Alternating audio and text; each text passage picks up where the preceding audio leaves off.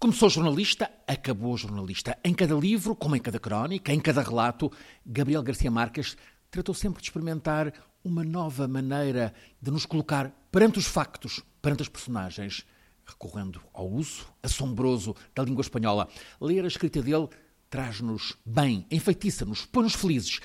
As aventuras na épica Macondo, aliás, a Aracataca, onde nasceu em 1926, são crónicas literárias em que o gênio de Gabo, Gabito, chamavam-lhe os amigos, como Saramago, por exemplo, leva a escrita ao patamar máximo do século XX, um patamar ainda acima do de Hemingway, ou até talvez de Faulkner. Gabito é mesmo um escritor mágico, é mesmo um revolucionário do romance, da escrita. Já tinha há uns anos deixado de escrever, mas daqui a uns séculos ele há de continuar a ser lido e sempre admirado como um reinventor da arte de contar histórias. Ele deu a volta às normas, revolucionou a escrita com extraordinário domínio da narrativa.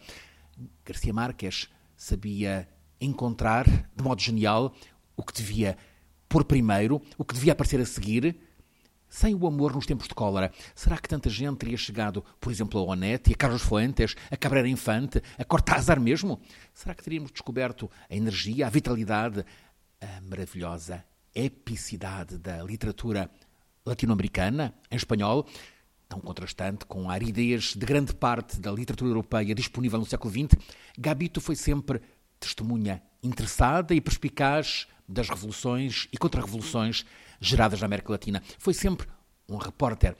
O melhor ofício do mundo, proclamou ele numa conferência em 96.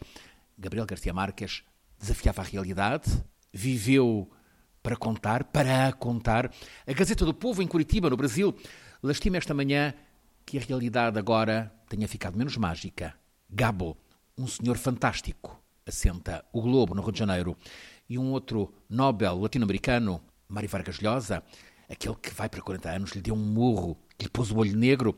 Acho que nunca soube ao certo se por causa das diferenças, guerrilhas políticas, ou por causa de Patrícia, a mulher de Mário, que Gabo tratava com um carinho talvez desmesurado. Agora, o Nobel Vargas Llosa despede-se do Nobel Garcia Marques, proclamando em Ayacucho que Gabo deu prestígio à literatura e que a sua escrita terá cada vez mais leitores, pois é a eterna magia deste homem que viveu para contar.